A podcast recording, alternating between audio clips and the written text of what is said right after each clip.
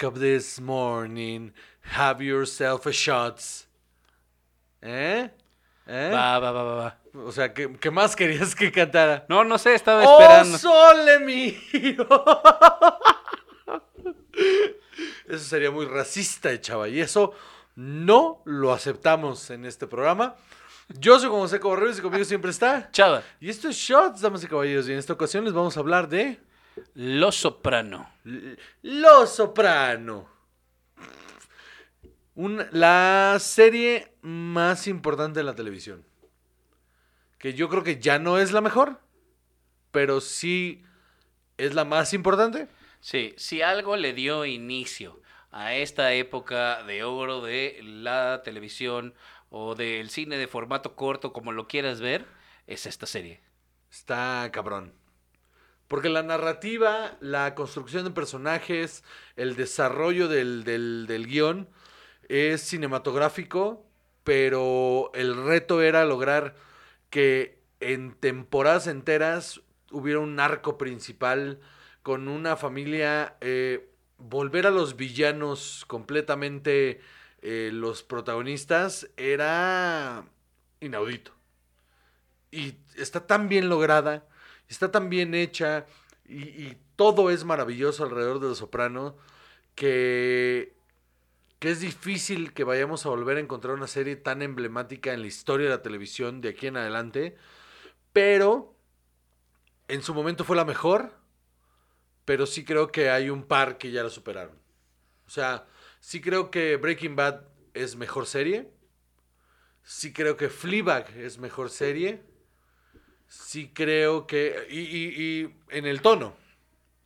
Fleabag, eh, Saul, eh, Breaking Bad son mejores.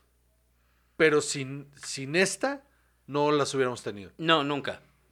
Nunca. Porque además, a ver, es esta situación, como dices, de humanizar a un capo de la mafia eh, y dejarlo ser horrible, dejarlo ser eh, el mafioso que tiene que ser, mandar matar gente, cometer crímenes, eh, todo lo que tenía que hacer y todo lo que habíamos llegado a esperar de un mafioso, pero con el conflicto personal de no sentirse bien consigo mismo en el lugar en el que está, las cosas que tiene que hacer y, o sea, abrir con esta situación en la que él se siente tan agobiado que necesita ir a tomar terapia muy a riesgo de su vida. Eh, Porque eso es lo que te atrapa al principio de la serie, que, que tenga que ir a tomar terapia. Eso está muy cabrón. O sea, Ahora, al que, que, ya se le estaba ocurre... ahí, analyze this. Eh, sí, Es que vas a decir, al que se le ocurrió, pero ahí estaba. sí. Al que se le ocurre hacerlo bien, No, no, no. está muy Ahí cabrón. estaba. Sí. Sí. Protagonizada por James Gandolfini. actorazo. Actorazo James Gandolfini. Tremendo, tremendo. Él carga completamente con la serie. Edie Falco, también un excelente personaje. Eh, Michael Imperioli, Michael lo hace Imperioli lo hace súper cabrón. bien. Cabrón.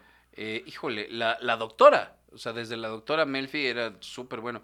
Y tenía a este personaje de Silvio Dante, que era Steven Van Sant, que tocaba con Bruce Springsteen. Sí. Toca con Bruce Springsteen. Ok. Sí, y él, él- él siento que era, era, es muy chistoso y originalmente se le había ofrecido el papel de Tony Soprano. ¿Crees que la serie hubiera cambiado? Probablemente, incluso él dijo, yo no quiero ese papel porque yo no soy un actor profesional y yo creo que esto lo tiene que cargar alguien que sepa mejor lo que está haciendo. Que después, o sea, pa- para ver si eh, que, que era cierto, hizo él la serie de Lilyhammer, Ajá. en la que es un personaje parecido, es mafioso, pero es chistoso, pero no es un ¿No es actorazo. spin-off? ¿No es spin-off, No. Lilyhammer? No. Yo en algún punto pensé que era un spin-off. Es muy parecido y su personaje, vaya, es como si le hubieran cambiado el nombre, pero no, no es este spin-off. Ok. Em, es una serie emblemática, es una serie que marcó tendencia, marcó época, es una serie que nos dio eh, el aporte más grande que le dio al, al medio, tanto de la televisión como del cine, creo que es la naturalidad del diálogo. Lo, lo, que, que, que las actuaciones se volvieran una especie como de mockumentary, en donde entre menos estés actuando, mejor estás entregando. Porque a partir de esta serie, la regla en la televisión es menos es más. Y cada vez que tú te sientes y ves algo que no está entregado así, ya no te llama. Porque no te identificas con los personajes porque ya no hay naturalidad. Porque las, las conversaciones eran muy reales. ¿no? Sí te sentías como que estabas sentado con ellos en esos momentos de privacidad, ni siquiera de intimidad, nada más de privacidad en la que platicaban como amigos Sí, sí. o en la que sufrían cosas que una persona normal también sufre y esa es la conexión. Y algo muy cabrón también es que eh, las relaciones personales estaban tremendamente bien dibujadas. Entonces, como dices, te podías sentir que tú estabas sentado con ellos. Y, y jamás se fueron una caricatura, pero cuando tenían que exagerar las cosas, estaban bien dibujadas. O sea, nunca, nunca sentiste que había un personaje que decías, este no pega en este universo. Todos pegaban y no hay un episodio que sobre. No hay un episodio que sobre. Todos los episodios son brillantes.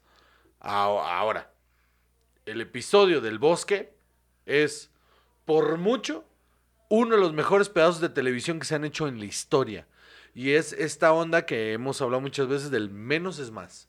Porque fue, estoy seguro que dieron vueltas en el mismo espacio de 100 metros. O sea, no creo que se hayan ido más lejos, pero está tan bien montado, está tan bien actuado, que es, ese episodio es devastador, pero chistosísimo al mismo tiempo. Y es ese episodio encapsula por completo lo que es, es Los Sopranos. Yo estoy de acuerdo. Porque, o sea, sí, claro, justo, justo es eso. Te hace sentir un momento muy difícil para ellos y los estás acompañando. No, no, no está exagerada la realización, porque también yo creo que eso es lo que ayuda mucho en cómo está narrada visualmente, en la que no es un retrato, sino estás ahí. Mi momento favorito es, bueno, de toda la serie, es en esta, en la primera temporada, el momento en el que lo van a asesinar y que como tributo a los, al padrino trae el jugo en la mano y le el balazo revienta el jugo. Eh, todo, cómo pasa la secuencia de que lo van a asesinar, se sube el coche, avanza, se chinga un güey. O sea, cómo sucede toda esa secuencia, me pareció una pieza enorme de realización. Yo estoy de acuerdo.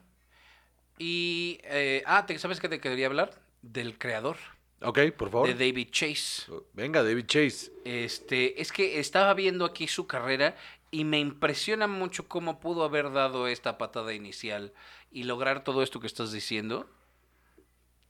Y así que tú digas, es que tu carre- su carrera te daba eso, ¿no? Mira, eh, fue guionista en una serie que se llamaba The Magician, Kolchak, Switch, The Rockford Files, Ok, puras cosas que puras pasaron. cosas setenteras.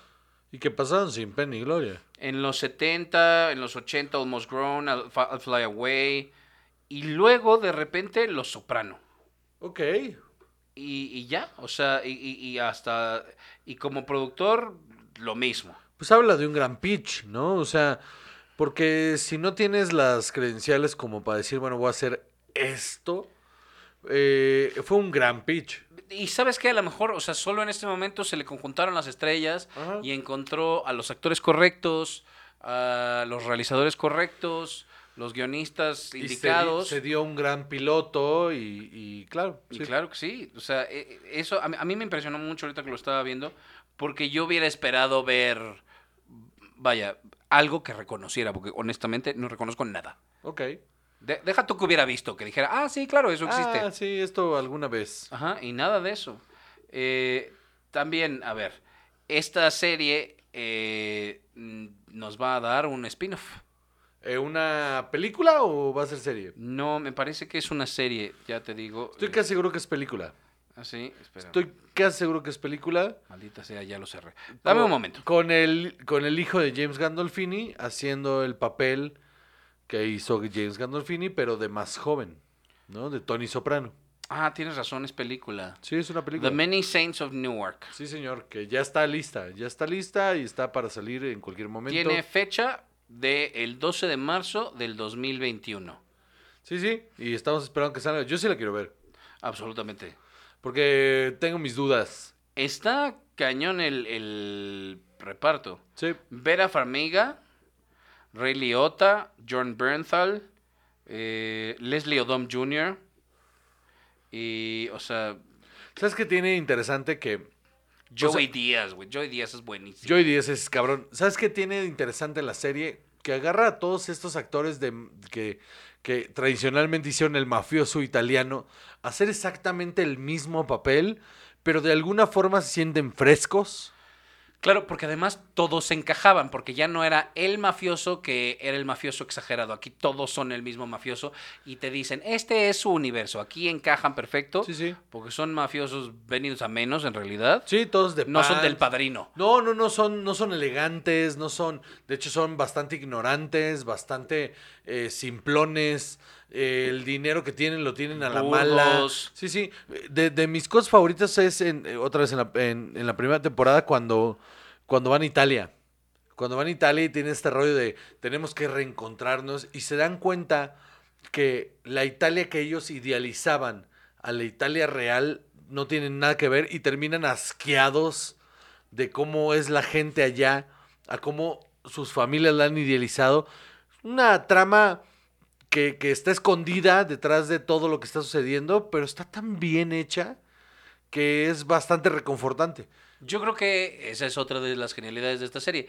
Está aquí puesta en IMDb como serie de crimen y de drama.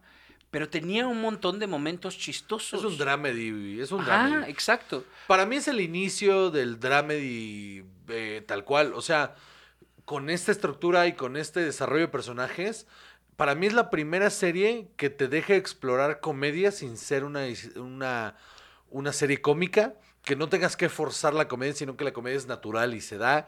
Y a partir de esta, por eso Breaking Bad funciona, los momentos cómicos. Claro. Por eso Fleabag, que es más comedia.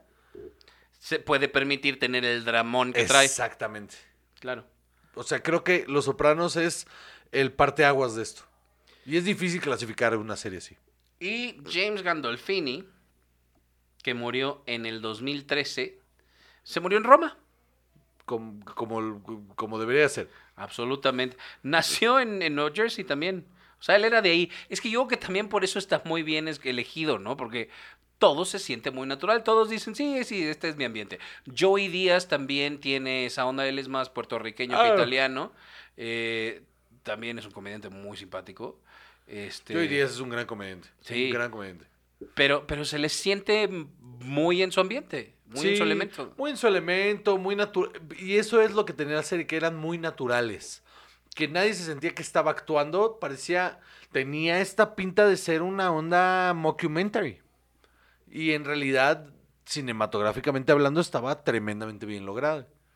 Es que además, o sea, desde esa secuencia de créditos iniciales en la que te llevaba por los puentes y decía, no, no, no, no, no estamos en Nueva York, estamos allá, en Eh, Esto, Newark. esto es en Newark y, y- y es en los suburbios. Ajá, estamos allá en la parte pinche de New Jersey, esto es otra cosa y, y es más oscuro y es más sucio y, de todas maneras es su reino.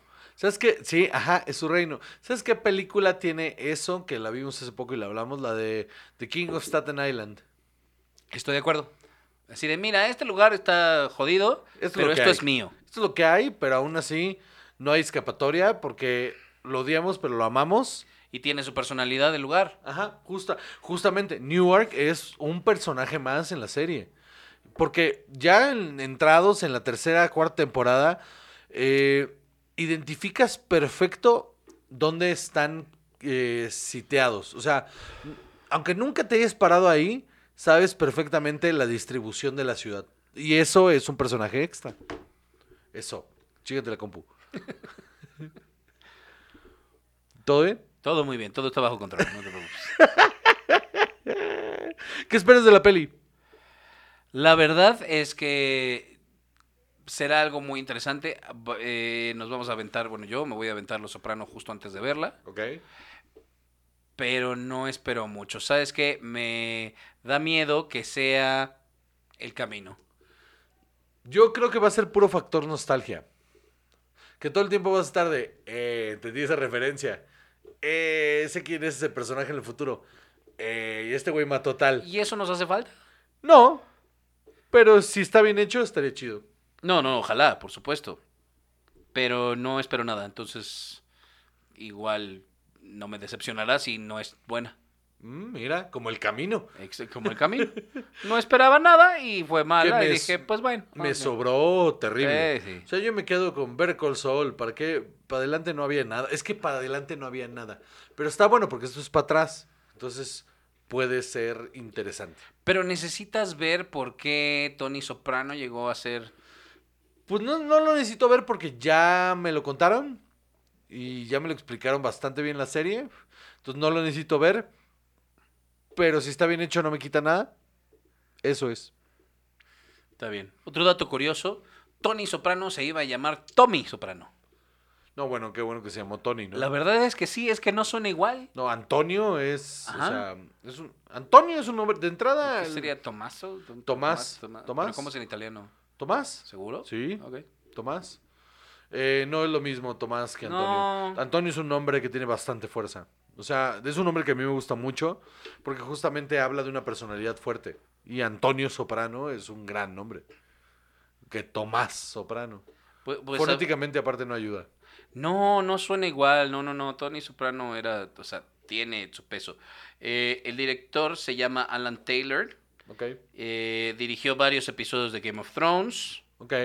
eh, también, Espérate, ¿qué temporada? eh, eh, de también Terminator Genesis Híjole. y Thor: The Dark World. Ah. Ajá, ajá. Varios de Mad Men, varios episodios de La Soprano. Ok. Entonces quiere decir que ya conoce, o sea, que Conoce no es, el, el- el producto. que, que sabe de dónde viene. Entonces, pues igual va a conservar un poco el estilo. Esperemos que sí. Pues sí. Esperemos que sí. ¿Algo más? Nada más, José. Pues muy bien, damas y caballeros, muchas gracias por escucharnos una vez más. Yo soy José Correos y conmigo siempre está. Chava. Y esto fue Shots